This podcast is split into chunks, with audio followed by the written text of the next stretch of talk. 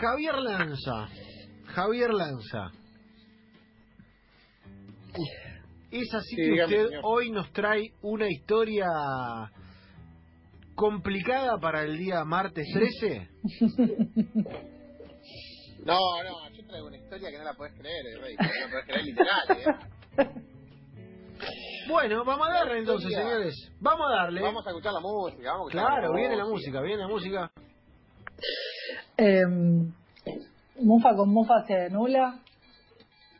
¿Me está diciendo mufa? Sí, sí. No, eh, tendrían que mandarme Ah. a La Paz, chicos. No sé cómo se toca el Vem na galinha, rojão, traz a lenha pro fogão. Qué bien que la música de Lanza amanhã. sea esta. Hoje é um dia de sol, alegria ¿Se le imagina a Lucas Nova, é Lanza bailando? Sí, porque Lanza es el más brasilero de que está. Es el más brasilero de acá. Está bien, ¿eh? Qué temón, Rey. Y ahí entra la familia de Lanza con bombos y platillos.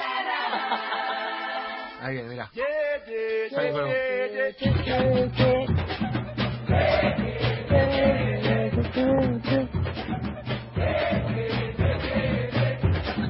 Vamos con esta historia inacreditable que en, la- en el día de hoy, como adelanto del martes pasado que se nos fue y no podíamos hacer, les dejé el título.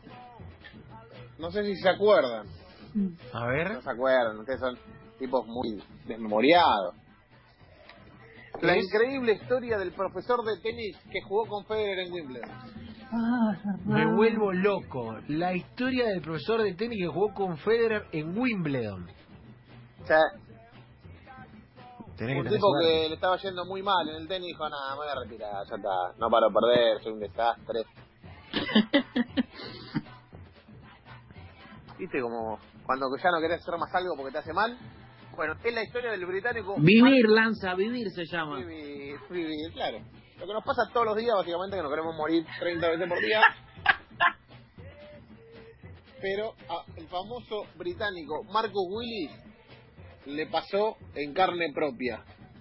Estaba, dígame un número de ranking. En, en estos días en el cual el Peque, Sí. ya a partir de ayer, es el 8 del mundo y Nadia Podoroska es la número 48 del mundo. Díganme en qué ranking creen que podría estar el bueno de Marcus Willis. ¿Pero qué estaba? ¿Arriba del 100, 150? Un poquito más, ¿Dos gambas? ¿Dos gambas y media? un poquito más, ¿Estaba arriba del ¿Más? 300? Un poquito más, ¿Más? sí, un ¿Qui- poquito más, ¿500 del mundo? un poquito más. ¿Cuánto estaba? 776. Qué mala leche. Qué mala leche estar 776. Qué mala leche. Qué mala leche.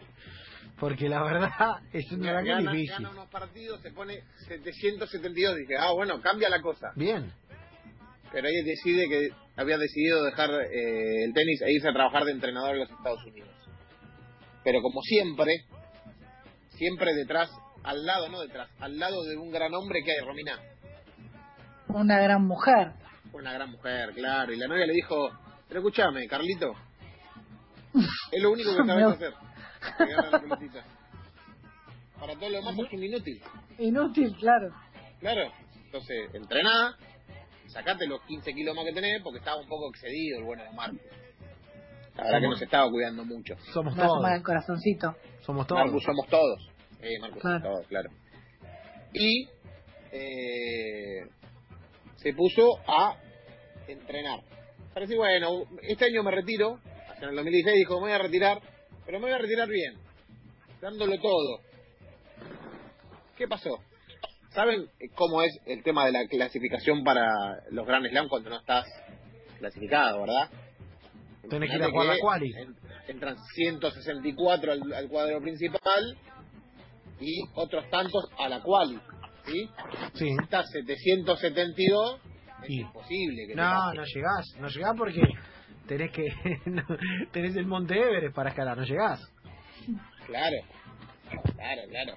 Eh, piensen que en el 2014, o sea, do- dos años antes de esto, ¿sí? Llegó a jugar un torneo pesando 116 kilos. No, amiguito, pero dale. No. Sí. se había hecho viral porque después de perder se comió un chocolatito con una coquita en la cancha. Mago del valor. Mago total. Tipazo total. Dijo, perdí, me compro un chocolatito y lo como acá, no pasa nada. Ten tranquilidad. Eh, en enero de ese año, del 2015, probó suerte en Túnez, pero no le dio el físico y se retiró. Se retiró porque no le daba y perdió antes de jugar cuartos de final con Pedro Sousa. ¿Cuánto había ganado de premio en Túnez? ¿Cuánto? 365 dólares. Le alcanzaba para Claro. pasaje. Para Claro, pasaje, nada, gracias. Para comprarse un encordado. Ahí dijo, ya está, listo, me retiro. Me voy a ir a vivir a Filadelfia. Ya. No, no, da para más. Voy a ser profesor de tenis allá y listo, se terminó. Pero en febrero conoce a su novia, Jennifer Bate, o Jennifer Bate, dentista y madre soltera de dos hermosos niños. Cuando le preguntaron y cuando rememora esa historia, el bueno del, gordito Marco dice, estaba seguro de irme a Estados Unidos a ser entrenador. Y ya había llamado a alguien para que me dé una, para que me dé una visa, pero conocí a alguien que básicamente me dijo que era un idiota y que debería seguir intentando. Y estoy muy agradecido a ello, le dijo años más tarde al New York Times, el bueno del gordito Willy. Jennifer le dijo eso el día en el cual se conocieron, y ese día cambió su vida. ¿Qué pasó? Cuando llegó de esa cita, el gordito Marcus le dijo a la madre que había conocido el amor de su vida. Bien, una historia de amor.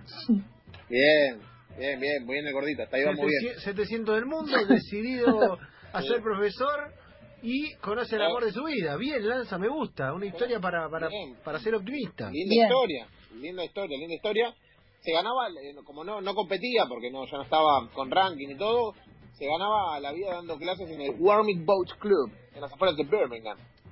Tenía ranking y en sus ratitos jugaba eh, torneos de touch tennis, que es un circuito de mini tenis. Ah, mira, Ah, mira. ¿sí? mira, no lo Y- tenía. Un amigo le dijo, che, se abrieron las pre-qualis de Wimbledon. O sea, no la, la quali, la pre-quali. Que se anotan 1500 niato y te dan cinco pasajes a la quali de Wimbledon. O sea, tenés que ganar tres Ok. partidos en la pre-quali y otros tres partidos en la quali para entrar a Wimbledon. Sí, ¿Sí? Imposible. Imposible.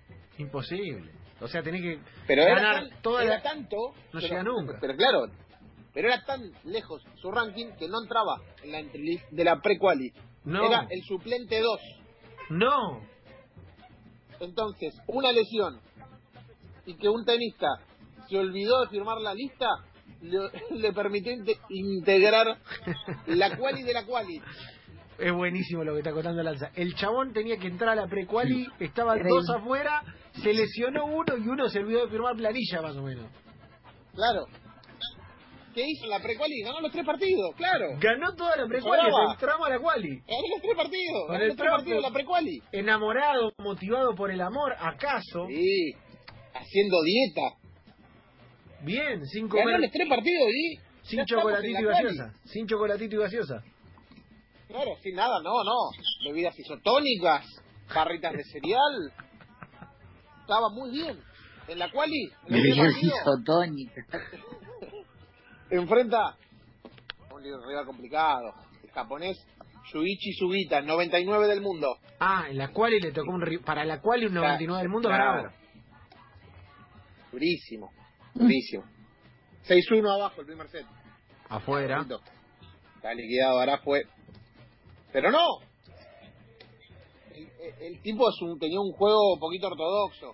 Jugaba- tenía buena mano, le gustaba mucho correr, pero tenía un slice muy bueno. Era uno de nosotros. Entonces empezó a jugar con slice todo el partido, era uno de los nuestros, Sí. básicamente. Sí, slice, slice, ¿Sí? slice. ¿Y qué pasó? Le ganó el japonés. Le ganó en la primer- primera ronda de la quali. O sea, ya habíamos 6, metido. 4, 6-1. Qué Ya está, lindo. dos partidos de jugar, de jugar Wimbledon. O sea que metimos la pre-quali a Troden. Ganamos el primer partido de la quali. ¿Cómo sigue? ¿Cómo sigue? Andrei Rublev. Ah, pero. Segunda. Grosso. Ah, pará. Rivalazo. Claro.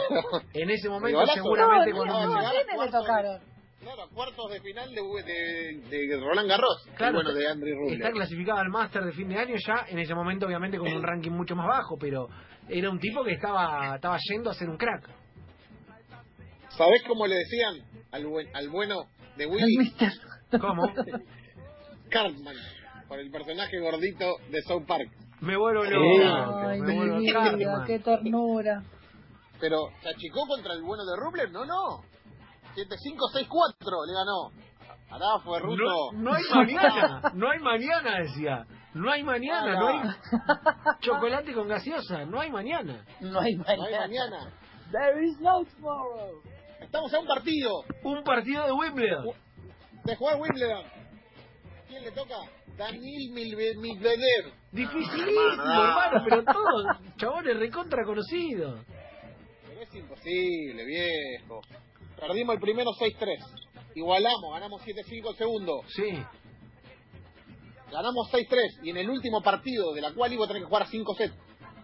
Ah, claro, mejor ya, 5. ya entras en el ritmo Claro. de lo que va a ser Wimbledon, que sí es a 5-6, claro. El, el gordito no estaba tan bien físicamente. Pero, Pero, ahí lo, lo supimos llevar. Ganaste el cuarto 6-4 y nos metimos en Wimbledon. adentro de Wimbledon, el profe de tenis con, la- con el chocolate y la gaseosa, me vuelvo loco. Espectacular. Adentro. Bien, vamos. Primera ronda. El lituano Ricardas Berankis, 54 del mundo. Uh, papi, si ya 54 del mundo estaba 700, es un montón. Eh, ya difícil, ya difícil. Tan poca fe se tenía ese 27 de junio del 2016 que él ya había tomado, o sea, había tomado turnos para dar clases. Ah, ya, Lo ya dijo como, suspender. eh, ya agarro turno para la semana porque voy a perder acá. claro. Digo, no, el lunes ya estoy. Olvídate, Gordi, el lunes vuelvo. Y, y entrenamos. Pero no, tuvo que cancelar. No me vas a creer lo que pasó. Le gané el 50 del No mundo. en el CUR de 17, totalmente repleto para ver a este chico de 25 años que bordeaba los 100 kilos de peso y que a punta de slice había ganado 6 partidos para jugar su primer partido a nivel ATP.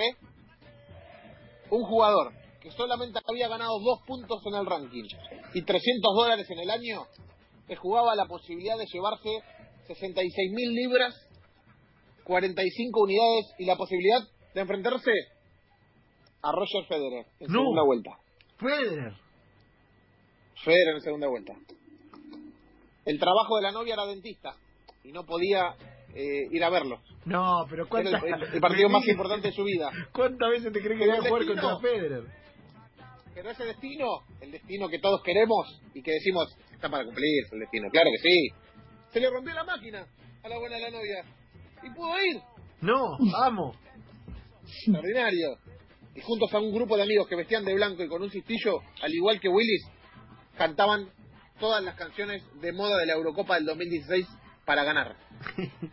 Quiero decir algo. Slice. Estoy viendo, Sí. estoy viendo las fotos de Marcus y de verdad lo que dice Lanza. Sí. Es No exactamente estaba así. bien físicamente. No. Sí, no estaba muy bien físicamente. Estaba muy bien físicamente. Pero esos slides, esos drops, las subidas a la red, no le dieron ningún tipo de chance al bueno de Berankis, que miraba que el 772 le estaba dando una paliza. Salvó 19 de sus 20 break points y le ganó 6-3, 6-3, 6-4. La foto que pasó Seba. ¡Inacreditável! inacreditable. ¿Se acuerdan Mira esa bozarrín, baby. Qué ¿Se buena de la canción de moda de esa Eurocopa? Sí, Will Griggs on fire. Will Griggs on Fire, claro. Sí. Los amigos le cantaban Will Bonds on Fire. Ay, mi vida. El tirador, el gordito, está encendido. Y después de que Federer despache a, a Guido Pella en set corrido, le dijeron, che, vas a jugar con Federer. ¿Qué dijo el ¿Serio? bueno? El bueno de Willy, ¿qué dijo? Y es un poquito mejor que yo, pero hay que jugar. Vamos. Ese jugador tiene abuela, me gusta. En la rueda de prensa, el tipo dice, bueno, me asusté un poquito, me asusto, se me está yendo de las manos. Acaba de llegar Goran Ivanisevic, otro hora campeón de Wimbledon, y hoy entrenador de Djokovic. Y me saludó y me dijo eh, que le había alegrado el día. Qué lindo, qué lindo, me encanta. Eh, le dijeron, che, pero ¿dónde vamos a jugar con Federer? No, no, tranqui, solamente en el curso central. No, sea, est- va a jugar en la meca del tenis. Estoy muy intrigado con su historia. Le, dijo, le dijeron a Roger, che, Roger, mirá que jugás con un pibe que es profesor de tenis. Estaba muy intrigado con su historia. Es exactamente lo que nuestro deporte necesita. Alguien que venga de la nada. Es un gran momento para él y para mí. Tengo muchas ganas de que llegue el partido. Es un- una historia increíble. lo queremos un 29 de montón. junio, miércoles. El estadio estaba lleno. La BBC transmitía en vivo para todo el país. Federer contra Willis. John McEnroe en el micrófono dice, es una historia digna de Hollywood. Un hombre que no tiene nada contra el jugador que lo ha ganado todo. Para ser realistas, gana 8 games y la polera de Roger, dijo Tim Hedman. Todos los ojos del mundo estarían posados en su panza. Willis entró primero. Hasta Carlos Ramos se reía de él cuando efectuó el sorteo, porque Willis se moría de risa. Dice, ¿qué esto fue de rey? Es como si Luquitas estuviera con Fer en una mesa de, discu- de discusión. Se va a dar. I did it, baby. Lo amo, lo amo Marcus. En- entre los asientos más caros estaba su novia y su familia. Marcus se reía todo el tiempo, se reía, saludaba a los amigos que estaban en el estadio. Estaba en una joda, básicamente. Estaba en una joda. Un cumpleañito, claro. Obviamente, primer game, 30-0, y Roger manda la pelota a la red. El estadio aplaudía y Marcos se caga de risa. Se empezó a soltar. Inacreditável! Y se soltaba, pero no le alcanzaba. ¿Cuánto ganó Federer el primer set? 6-0. Dale, Rogelio. ya está, ya está, Roger. Déjame ganarle un game, déjame ganarle un gamecito, rey. El público no dejaba de animarlo. En el segundo juego del parcial metió un ace con ayuda del challenge.